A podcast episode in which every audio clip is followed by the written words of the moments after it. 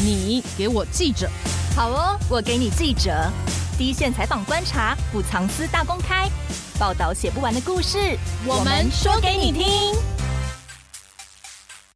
大家好，我是欧编。大家好，我是边边。新冠肺炎疫情现在进入第三年，台湾也大爆发了。我真的很希望赶快结束高峰，好吗？真的。但现在有一个现象，其实是蛮严重的，我觉得很需要关注，就是呢，弱势族群在疫情中会变得更弱势这个问题。比如说，有的家庭本来就已经靠打零工啊，或是街友靠举牌为生，生活就已经不是很容易了。但现在可能他们自己会染疫，或是因为疫情让工作机会变少了，生活变得更艰难。这个时候就非常需要有人伸出援手。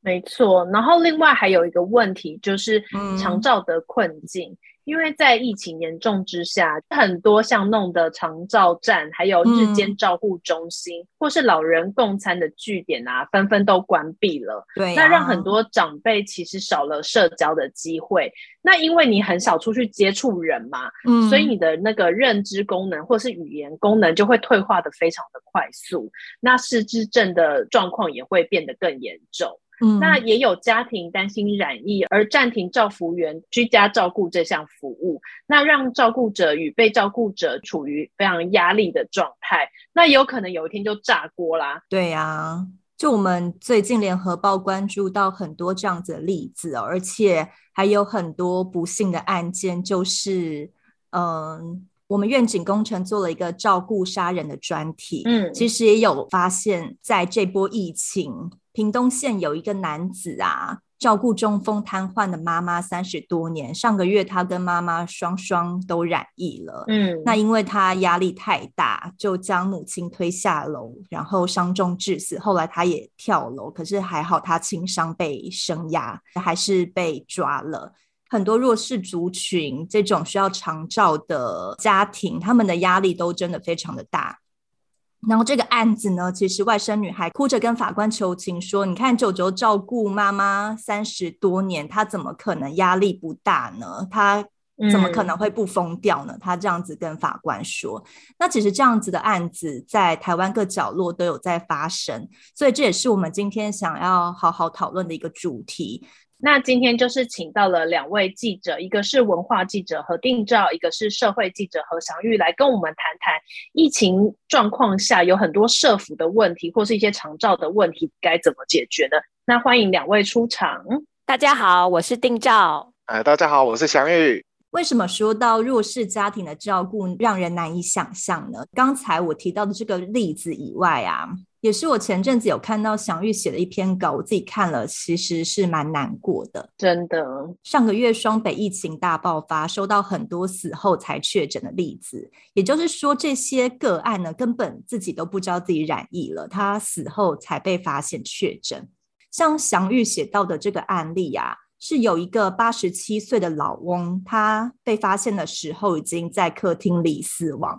他中风的妻子还倒在他旁边，因为动不了，所以就这样躺在老公的尸体旁边三天。结果后来发现他房间里还有一个重度障碍的儿子，两个人跟妈妈就这样饿了三天才获救。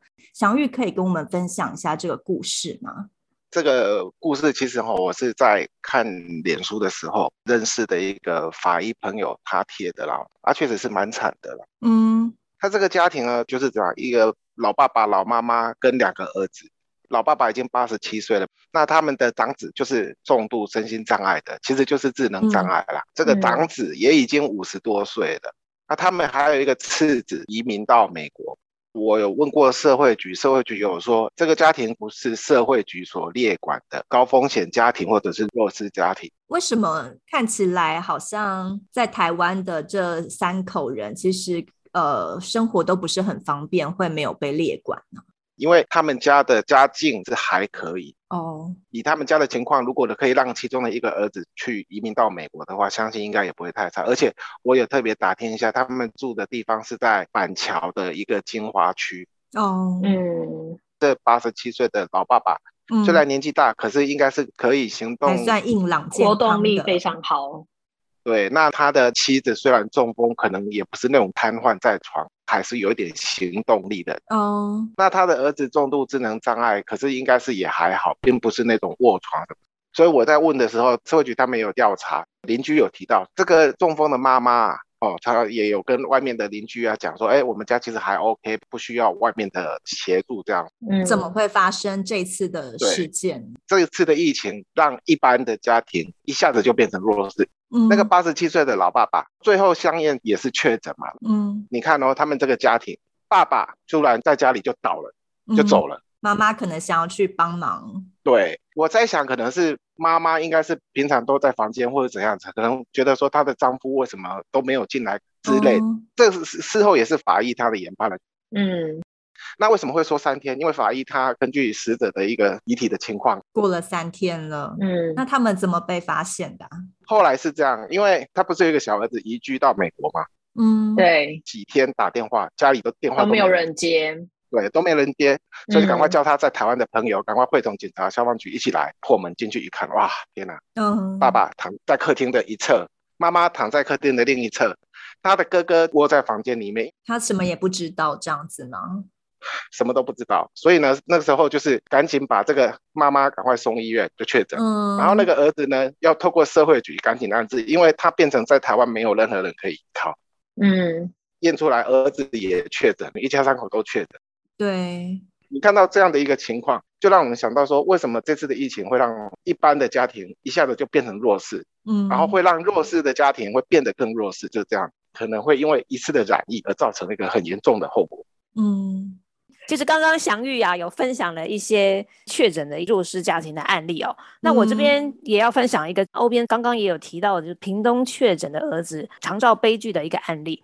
这个情况是这个样子哦，就这个屏东这个儿子哦，照顾妈妈三十多年，但是他从前年十一月起有申请长照中心提供的居家服务。嗯，这个妈妈她当时是被评为失能程度最重的等级。哦，照服员平常一天是去他们家两次去照顾哦，就是让儿子可以喘可以喘息。对，他去年一整年的喘息服务都有用完。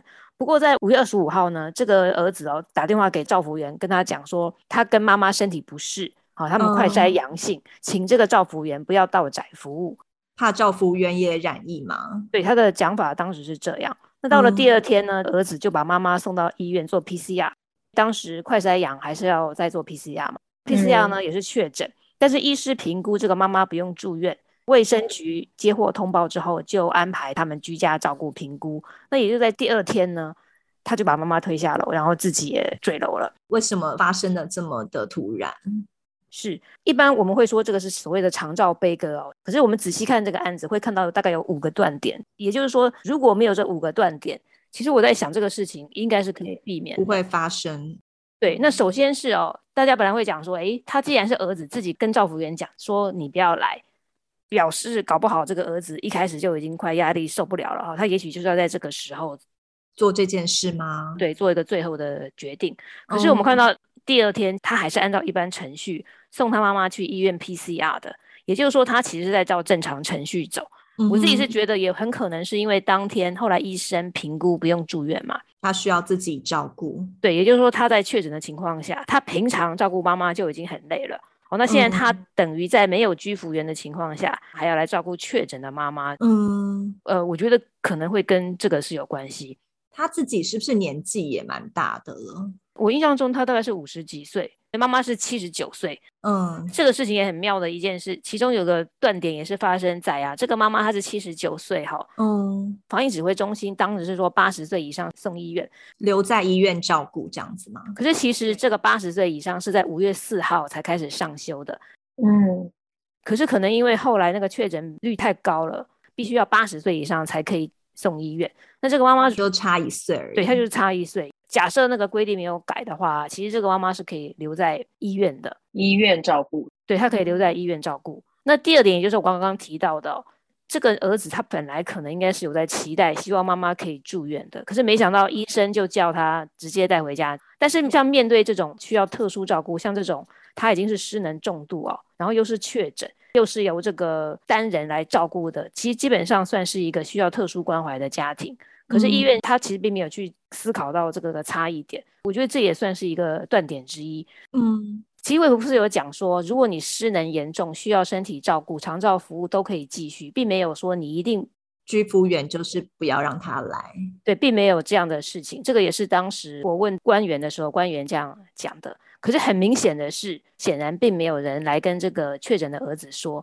比方说，这个儿子当时他有提出说：“诶，我们都确诊了，你是不是不要来？”这样的时候，没有人跟他讲说：“嗯、那你要不要把妈妈安置到机构啦？”是居服员收到“哎，你不要来”的讯息以后，他没有提出一个替代的方案，说：“那我们可以怎样协助你？”我个人会觉得说，讲说别人是这个居服员的不对的话，哈，可能对他压力也会过大。因为居服员我们大家也知道，一般都是二度就业的妇女嘛，哈、嗯，或是需要这个经费的妇女，他们环境也不会太好。嗯，如果要他们来负担这么多的事情，我觉得可能也不尽公平。然后，可是我是觉得说，其他的机构，比方说你照服员，好，接到这个讯息的时候，是不是有个机制，他可以往上报，往上报，让大家知道说，现在这边可能有个高风险出现了，有哪一些的替代方案。可以遵循，或是说上面的，比方说长照中心有没有给予照护员足够的资源？我跟大家讲说，当发生各种状况的时候，你可以怎么做？嗯哼，也许照服员自己也不知道有一些其他的资讯可以呃提供给他服务的对象，他就只是去照顾而已，这样吗？对，因为我相信他们都是被派的嘛，就是被派遣前往的，他可能只会要求说你就照顾被安排下来的这个人，他不见得有接受到其他的这个教育系统。通常在这种情况下呀、啊，这个政府都并不是按照一整个系统的方式在思考，嗯、他可能都是单点单点在思考，有点就是哪边漏了赶快补一下，然后感觉每天发布的一些命令都蛮急就章的。对，就是点与点之间啊，线跟面之间啊都没有一个连接，它不是用整个系统，嗯、怕说这个系统失衡的方式在思考。嗯。然后第四个断点是这样子哦，因为、嗯、呃，我们可以看到说，啊、儿子嘛，他是二十五号打电话请照服员不要来，然后二十六号去 PCR，二十七号就跳楼了。嗯，依照这个卫福部长照司的讲法是啊，他们都有跟这个各县市政府讲说，我这边先说明一下，嗯，是这样的，就是卫福部长照司他负责所有全国的长照服务，可是你在下放到各个县市政府的时候，嗯、所有的这个各县市政府都有设长照关怀中心。那相关的业务都是由他们各县市政府在办理，所以长照司的讲法是说，他都有跟各县市政府讲说，如果有发生各种状况的话，哈，你们首先在那之前要先了解家庭有没有接手的量能。这个意思是指说，因为有一些高风险的家庭啊，他的家庭成员如果是只有家暴的记录，或是比方说吸毒的记录，或是等等等等之类，他这个家庭如果没有适当可以照顾这个嗯需要照顾者的人手的话。他们会考量用，比方说其他的机构等等的来代替，嗯，这是第一个。那第二个就是说，如果这个家庭啊发生各种意外事故的话，好，那其实你应该在由别人接手的第二天开始电话关怀。理论上，依照长照司的讲法，他应该从二十六号就开始打电话，就会有机构嗯来关怀电话。可是显然他没有打呀，他到二十七号才打，还是说呃那一阵子因为确诊的太多了，所以他们可能也来不及打。但是我相信啦，就是在现在目前台湾这个长照的状况中，很明显的是，你很多长照家庭是不可能被一一照顾到的。这个国家并没有像他们所说的那样亦步亦趋的去关怀。当然，这个要做到也很困难啦。我们在这个案子里面看到很多个断点，那这每一个断点都发生了，所以最后他跳楼了。如果说第二天就有人关怀的话，可能也会比较好一点。我写了这个之后，刚好我们的院警哦也有提到这个案子，他们有另外一个相关的报道，他们有提到说啊，就算是有打电话的话哈，如果只是随便临时来找志工打打电话，那也只是表面会很不深入。他们认为说，应该要找有那种个管师，就个案管理师，或是定期联系的管道，就是可以比较长期的知道他们家的状况，而不是志工的表面询问，这样子其实不太知道他们家遇到的问题是什么。比方说，这个情况很明显嘛，就是我只是志工来问，哎，你好不好啊？要不要帮忙啊？他们没事吧？然后他们说，哦，好，不用，这样大大概是这样子。对，就一下就挂掉电话了。对。但如果你是比较会谈，然后你比较这个资商背景的，跟尤其是特别是跟他们建立了深入关系的话，那对方就比较愿意把心声告诉你嘛。嗯，好，那接下来我讲第五点哦，就是刚刚也有谈到，像这一类型都算是高风险的家庭嘛。嗯、呃，那专家也有建议，就是说像遇到这一类的家庭的时候，其实政府应该要再多关怀一点。比方说，当你遇到确诊的时候，那专家可以提供你线上支持的指导。可是显然并没有。嗯，很不幸的是，在确诊的事情发生之前，政府当然也并没有备好了所有的支持协助系统。那我们大家都知道嘛，我们像本堂课有三位呢，都是阳过。哦，对，我们边边跟我还有定照都确诊过了。开始，我把我把大家都给曝光。我我提到这个原因是啊，因为我们三位都确诊过嘛，哈，我们就很明了，嗯、当我们确诊的时候，那个家庭绝对是天翻地覆嘛，对不对？对呀，对。那我们更可以想象，我们一般家庭是这个样子了，顶多只是有老幼的家庭就是这样子了。那你更何况那些他们是有高风险的，对啊，而且可能自己照顾者也生病。是的，在这个屏东这个案子里面，很明显就是母子都确诊嘛。可是如果在那之前，政府针对这些高风险的长照家庭，就已经先跟他们讲，你可以做怎么做怎么做，你会有什么样的资源来协助你。嗯，很明显，你一定会让他觉得比较安心。对呀、啊，假设每一个点都早先被补助的话，也许这个悲剧不会发生。嗯，所以你看，像政府一直强调 Omicron 是轻症的，但其实很多家庭的状况并不是因为疾病造成他们的影响。嗯，像家福基金会有统计呀、啊，光是到今年四月底的时候，受扶助的家庭都已经有到上万户了，其中有超过四成是因为经济的状况受到疫情的影响陷入急难。而急难家庭这个数字也随着现在确诊数增高的同时一起飙高。那定照可以跟我们分享一下这些需要受助的家庭，他们是什么样的状况？那急难家庭的急难是什么意思？因为其实对于我们一般人来说，我真的觉得大家不太知道，其实真的很弱势的家庭，他们面临的是什么样的处境。好的，我记得我之前我在早先的时候也是好奇说，诶，难道这些家庭他们平常连一点点的存款都没有吗？嗯、果然真的是没有。我先讲一下，就是台湾目前如果是中低收入户的标准啊，平均每一个人，你这一户的每一个人哦，年收入包含所有的一切投资啊等等等等，存款啊等等，不超过十一万或者十二万左右，看是各县市市政府的定义不一样，大概就只有这样。嗯、低收入户的话，那个标准就更低。那家福会扶助的家庭，大概就是像这样的一个家庭。嗯，就我听他们讲哦，主要他们都是拿日薪啊。所谓日薪，就是说我是做临时的劳工，我每天都需要工作，我才有钱。我如果那天没有工作，我就没有钱。我如果因为意外发生或者生病，我那天就没有钱。嗯，就算是拿月薪的，你那个每个月那微薄的收入，也只够他们那一个月过活。一天没有工作，就一天可能没有钱吃东西，这样。没错，就真的是你不知道你的下一顿饭在哪里？所以他们这个就是叫做急难，这个急难的意思就在这里。哦，刚刚讲那个四月底的数字是大概一万一千户左右，好、哦，他们这个经济家庭陷入急难嘛。嗯、那我今天在问啊，他到了五月二十号啊，已经有一万两千四四百多户哦，是陷入急难。嗯，又增加一千多，对对。光是五月啊，他们的确诊人数，我是指受扶助家庭里面的确诊人数，就有五千七百二十人，嗯、就它的比例哦，其实真的是高于我们一般人吗？对对对，真的是这样。为什么他们呃这样子的受补助家庭反而染疫的现象会比一般人高啊？最明显，我们从硬体来检视的话，就是那个家庭的大小，因为像我们一般家庭的话，嗯、你可能假设我们有两房三房的好了。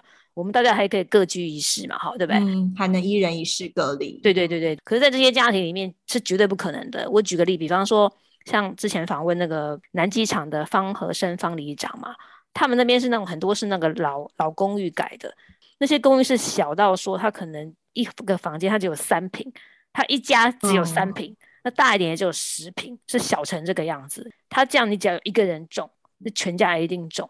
嗯哼。我觉得这是为什么经济弱势的家庭里面反而确诊更高？对，一定会一定会更高。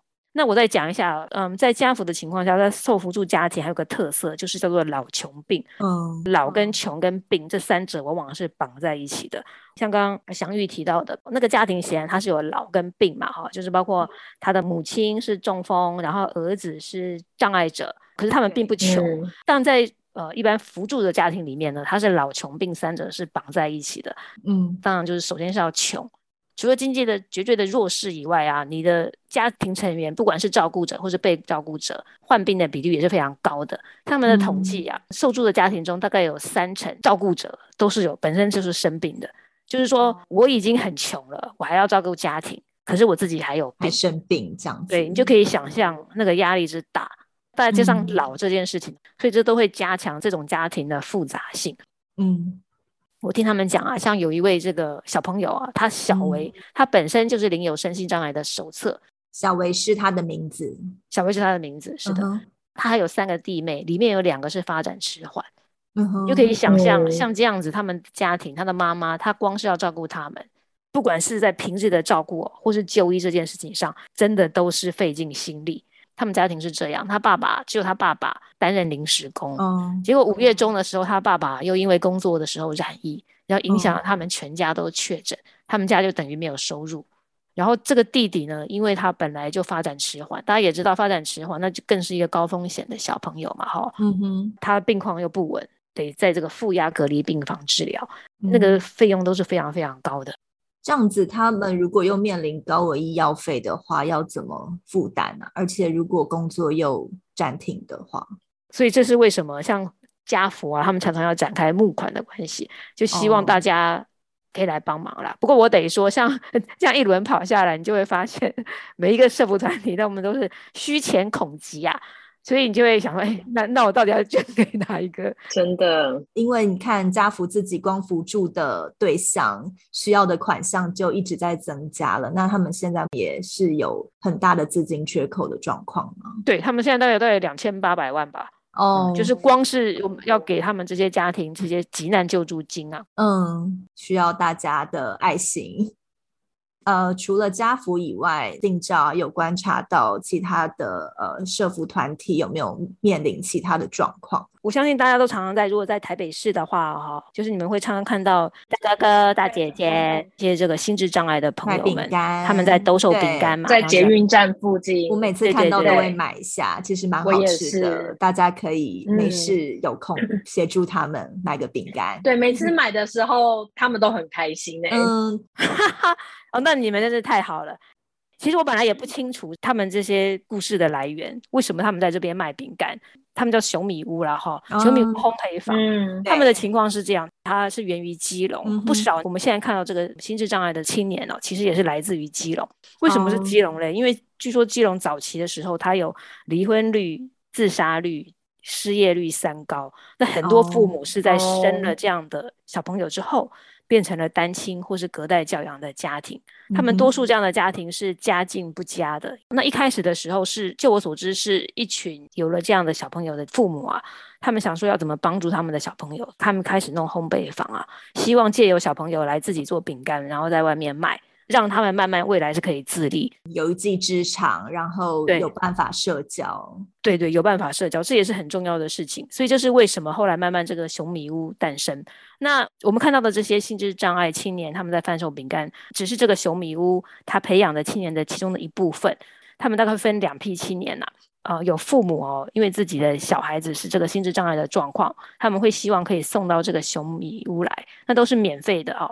嗯、呃，但是就是熊米屋他们自己一开始，他们能够收容的有限，比如说他只能收纳三十位，那三十位他们会分两批啊。如果是觉得认为比较适合在内勤里面工作的哈，他们就会让他们来做饼干哈。这个是要包括说你的专注度要高哦，或者说你比较没有办法跟外界沟通，他们会慢慢训练你做饼干，嗯、然后包装，嗯，然后如果是你个性比较可以有办法跟对外沟通，会有个人陪同。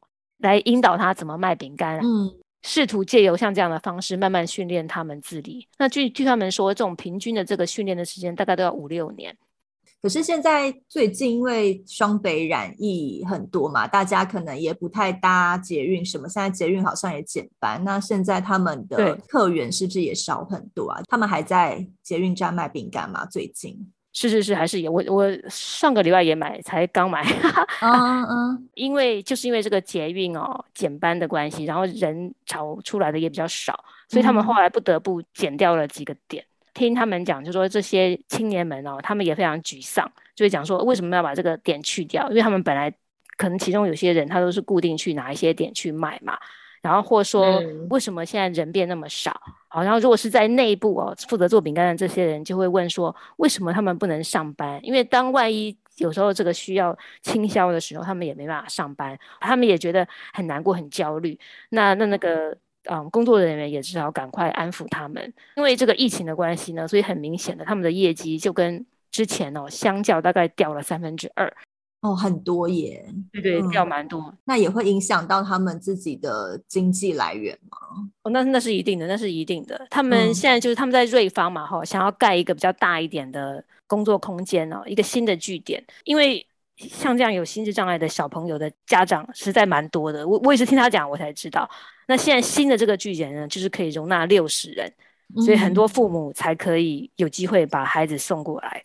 但是刚刚有讲到说，像这个疫情下的影响啊，就是刚刚除掉这个业绩的部分，也包括说他们在兜售饼干的时候，很多人看到这些障碍的青年过来的时候，因为想说要保持距离嘛，态度就会比较紧缩，这些青年也会觉得很受伤，觉得自己被排斥嘛。嗯、对对对对对，就就是像这一类的，嗯，所以这也是对他们的一个打击。那当然，这个熊米屋这边呢，一方面还是希望说在街头。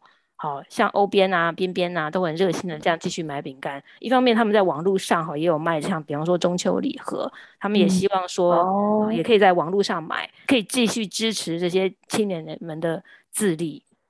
那因为我们现在我们的劳基法好像都有规定说，每个公司都要有接纳一个程度的心智障碍者嘛，哈，嗯，所以像这些人他们就会有更多的机会，好进到当你训到那个程度，你就有机会进到其他的公司，正式的公司。就不是一般社福团体的机构，是真的可以走入民间一般的生活这样子。除了弱势家庭以外啊，那我们现在来关心无家者的困境。无家者是谁呢？就是大家有想过，如果街友在这个时候染疫的话，该怎么办呢？因为他们都无家了，他们有办法一人一室隔离吗？对。之前其实台北的街友中途之家就传出集体染疫的情形哦。受到疫情打击的话，目前街友的工作跟居住状况是什么样子呢？这边也来谈一下哈，就是像刚刚谈到说新闻那时候讲说有很多的街友他呃在这个中途之家染疫嘛，我印象中一则新闻是讲说他们确诊四十三人。嗯，当然，记者那时候也有追问说，诶，那这些人后来会去哪里？然后当时相关机构的回答是说，哦，他们会把他送到防疫旅馆。可是后来我在问这个其中一个芒草心，这个他是专门服务街友的，台北市最资深的一个团体，嗯，嗯，他们说根本没有这回事，他们说防疫旅馆都要等啊，这些街友根本就是跟所有人一样。就是继续等而已，才没有说让你可以优先住进防疫旅馆。其实你根本没有机会的。所以就我所知，他们根本就大家就还是继续住在这个中途之家，就是也还是集体染疫。那染疫了也就这样吧，也不能对。然后本来我一直搞不清楚，就中途之家大概是什么个样貌嘛，哈。嗯。那进一步这一次访问呢，就更清楚说，哦，原来中途之家他们全部都是四人或是八人一间房。会很像宿舍的感觉吗？对，很像宿舍的感觉。那这也是为什么所谓龙蛇杂处，就是你这个一间什么人都有嘛，哈。你就算不想犯河水，人家河水也会想来犯你 等等之类的。嗯、对对对，所以这是无家者会遇到的情况。那我也是在这一次访问的时候，因为芒草心他们就会推出一个这个友善宿舍的计划嘛。这个计划很特别的是，他们就是希望。帮这个街友打造一人一室的住居，这个事情之所以重要，也是刚刚提到的，你们就可以想象，四人一间或者八人一间的房间，其实是会出很多乱子的，不管是在疾病上啊，好，或者说相处上啊等等，都是很困难。那因此，这是为什么街友不喜欢去中毒之家的原因之一。那这也是为什么芒草心想要帮他们打造，特别强调是一人一室的房间。呃，芒草心那边就讲说啊。通常这些街友哦，他如果开始可以自立，所谓自立就是指他可以靠自己赚的钱哦，试图在外面租屋这件事情，等于是回到社会，这叫做自立嘛哈。但是这些人往往所谓自立之后呢，大部分人会不会想要跟原来的机构联系啊？嗯，为什么啊？他会想要忘掉过去，他想要就靠自己，等于在这个社会再来，重新做人的一个一个一个意思。这也跟个性有关啊。他们因为老实说，就是许多人他会成为街友，也是跟他不见得他那么乐意向外求助有关。假设他认为他自己不需要帮助的时候，他就没有跟这些机构联系。那他真的在外面发生状况的时候，有些人也不会再跟这个芒草机构说，对，那他们就会那个月他就会交不出房租，有一点说那就算了吧，那就这样吧，了不起我就回到街头街上，嗯，对对对。那现在最近疫情爆发嘛，对于街友的生活来说，他们会变得处境比较困难嘛？比如说工作就很难找啊，或是可能住的地方也不太容易，对于他们的生活会有重大的影响吗？我这边觉得很有趣的就是，像今年疫情很严重嘛，哈，对不对？嗯、就是呃确诊者高，那所以我本来也想说，哎，那今年对于他们的工作的影响一定是非常大的。不过听芒草心是讲说啊，其实去年的影响是更大的。对街友来讲，哦，因为去年我们三级警戒嘛，所以餐厅不能内用，嗯，对不对？对。可是今年可以内用，那因为很多街友的工作都是在餐厅啊、小吃店啊帮忙洗碗，哦，所以去年这些无家者啊，他们因为无法内用，他就没有工作可做，他完全没有收入。今年因为很多餐厅虽然那个，嗯，虽然人减少，可是还是有请人洗碗，还是有收入。对对对，呃，但是因为芒草心哦，也是观察到，通常无家者啊会在街头。假设是想要有心要自立的无家者，会在街头租屋，然后中途之家这个收容据点，这个三个点之间，他不断的轮回流浪，平均大概是半年就会轮一次。哦，是哦，还蛮快的耶。我也觉得蛮悲惨的，就是我，嗯，大家也都希，大家也都知道嘛，像我们平常在街头卖大志啊，或这些街友，嗯，大家都是希望说帮助街友可以生活下去，有一个比较稳定的生活状态，不是一直那么变动这样。那这是为什么？后来芒草心他想要借由他们社工的方式来介入，这个意思是指说，嗯，好，比方说，我一开始由芒草心来帮助你租屋，你先租到一个屋子。然后由他们的社工来介入哦，包括说这个屋子哦，基本上里面可能都是住的是本来就是都是无家者，彼此的了解会比较一致，不容易这么快的出各种呃摩擦跟冲突啊。嗯，然后社工也会在里面居间协调，避免各种进一步的冲突。他们希望借由这样的方式。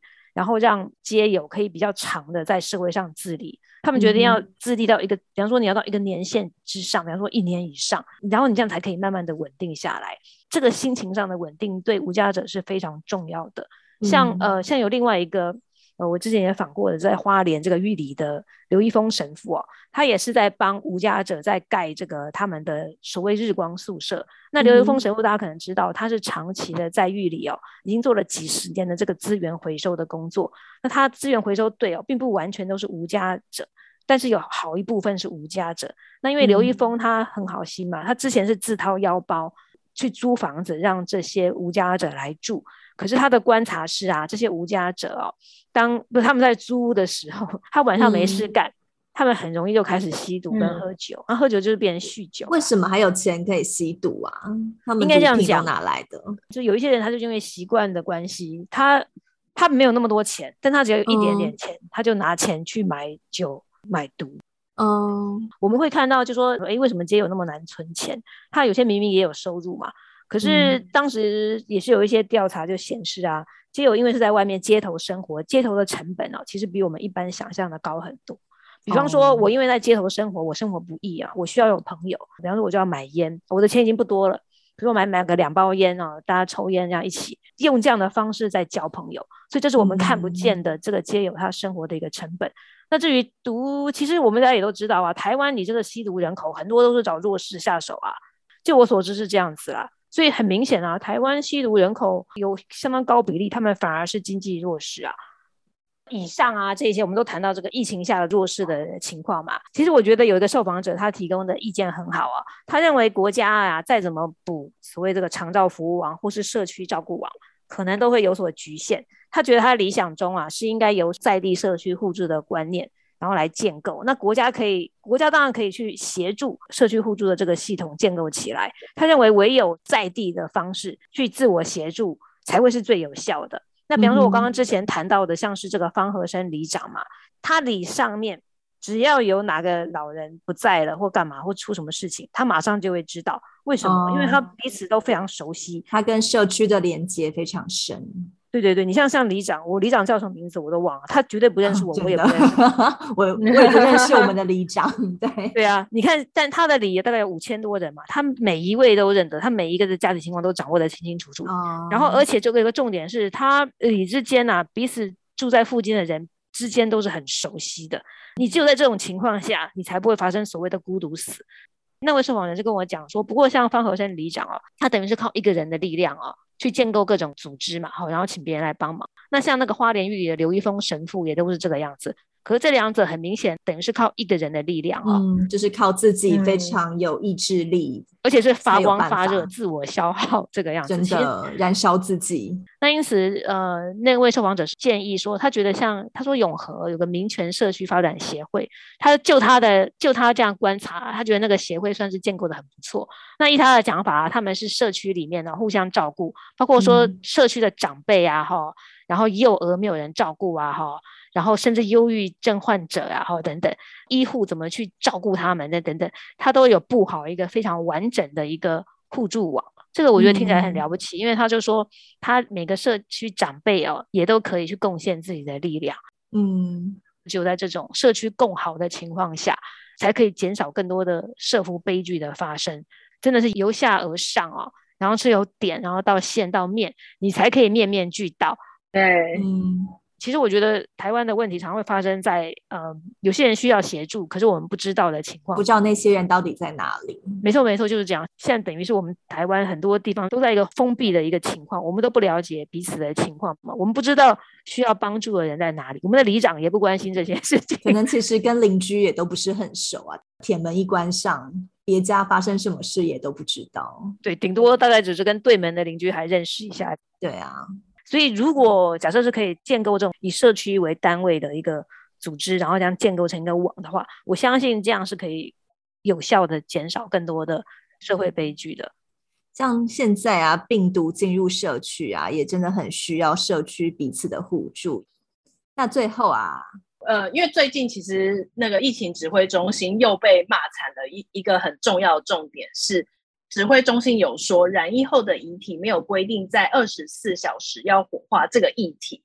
可是，其实我们一直以来接收到的讯息，不是就是希望可以尽快、尽量在二十四小时内火化吗？对，我们去年不是就已经找相遇，刚好同一个时间也是六月，聊过疫情下的孤独死，就是因为指挥中心严格要求说，防疫要立马呃过世以后，然后。赶快装尸袋就送火化场，让很多人来不及告别嘛。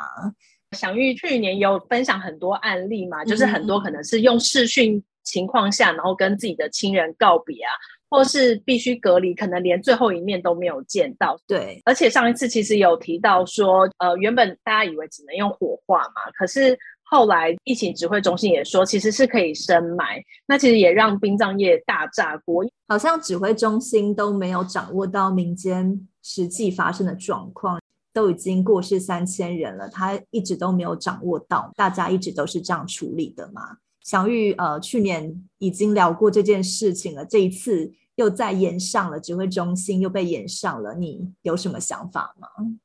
所以我看到这几天呢、啊，这个新闻又开始炒的时候啊，说奇怪了，怎么过了一年了，怎么这个事情还会是一个争端的一个来源？他是不是没有听我们的节目，啊、一直呼吁他听都不听？对，所以我常讲哦，我们的这个中央流行疫情指挥中心哦，真的是一个不指挥的单位，该指挥的不指挥。好、嗯，从、哦、一开始的普筛啦、停课，一路到疫苗采购啊等等的，到现在这个火化规定。答案在去年都已经跟你讲了，你连抄都不抄，都一定要等到整个各个地方整个淹上了，你中央才慢吞吞跟上。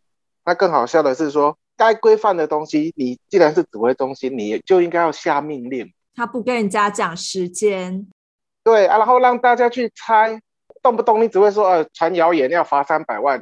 所以我觉得哈，为什么这个事情可以吵了两年多？嗯、这个事情从六月一号是有一个医生贴文了，说既然 Omicron 被大家认为可能就是可以降级的，把它视为流感这样的话，嗯、关于病死者的遗体的处理，可不可以也跟着降？不要什么二十四小时一定要火化了。化我记得是从六月一号有一个医生贴这篇文开始，整个就又开始烧起来。中央流行疫情指挥中心他们说，哎，地方误会了，我们对于这个二十四小时火化是没有强制的规定。那他怎么会让地方误会两年？他没有要解决他的误会。对，为什么地方地方会误会两年多？不管是各县市的殡葬主管机关，各地的殡葬业者都说二十四小时内要烧掉，就只有你指挥中心跟大家不一样而已。一个什么样的政策命令可以让全国一致同步的误会？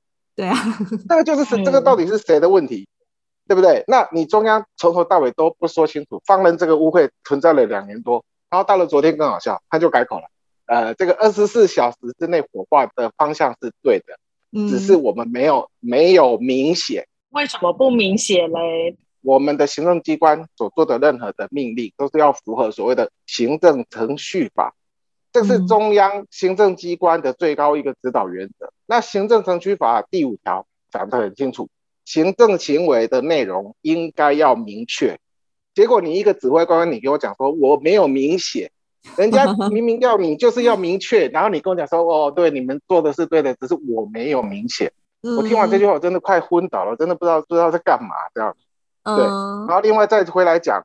明明传染病防治法里面第五类传染病就是 COVID-19，就是现在流行的这个，它是第五类。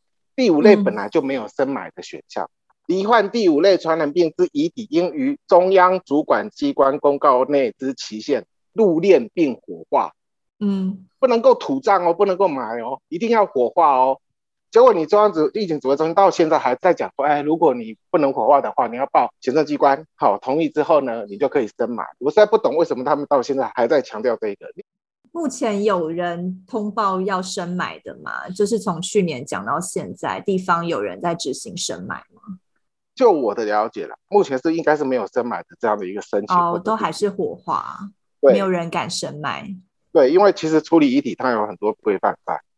包括说两层丝带，然后要怎么样消毒，在病床上要怎么样入殓封棺，一路到火葬场，我觉得深埋是不可能，嗯、也没有家属会去，而且连葬仪社、殡葬主管机关都不会同意的。嗯、然后我们今天的主题是谈疫情下的弱势，我觉得疫情下的弱势还有一个，就是你的家中有家属确诊然后去世，死者的家属也相当程度上就是疫情下的一种弱势族群。为什么？第一个。因为现行的规定，嗯，真的是让你见不到家属的最后一面，嗯，真的见不到，二十四小时内就要处理掉。嗯、你传统想象对于殡葬的一些习俗、一些礼仪是基本上破坏殆尽。对，嗯、大家都知道说殡葬的一些仪式也好，说进行的一些祭祀什么，其实有相当程度上是在抚慰在世的死者家属的心理。可是这个东西完全没有。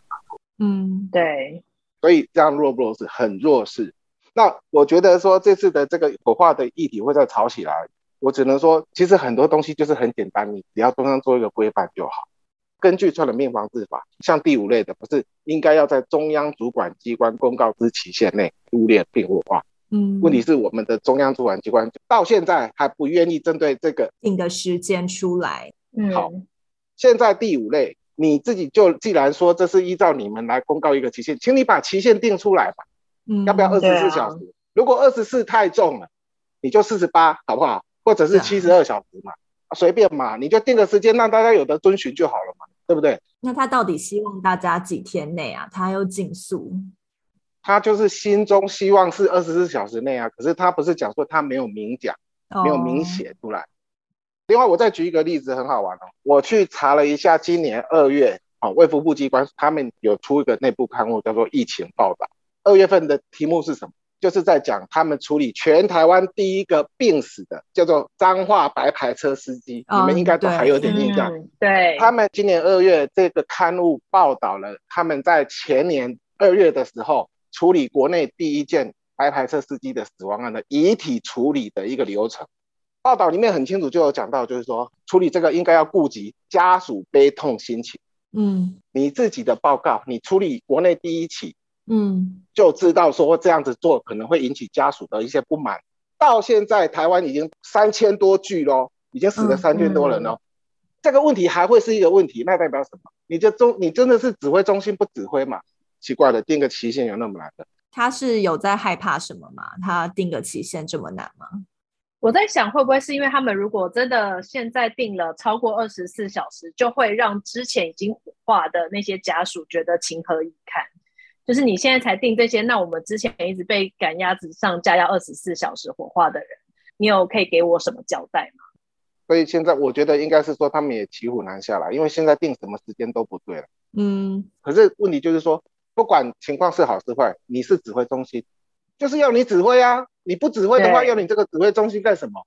嗯，另外我跟你讲，今年二月做的这个疫情报道，机关署的，他们有去比较台湾、美国、欧盟、澳洲跟香港，他们对于这种尸体，就是确诊者尸体的这个处理的一个流程哦，你知道吗？香港他们的做法是什么？他们建议第一层用什么？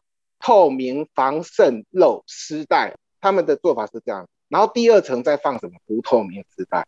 嗯，你要想想香港这样的做法，家属既可以看到最后的遗容，也不用担心有所谓的这个传播之余，因为已经都用丝带封起来了，只是封第一层，起码安全度也比较高一点。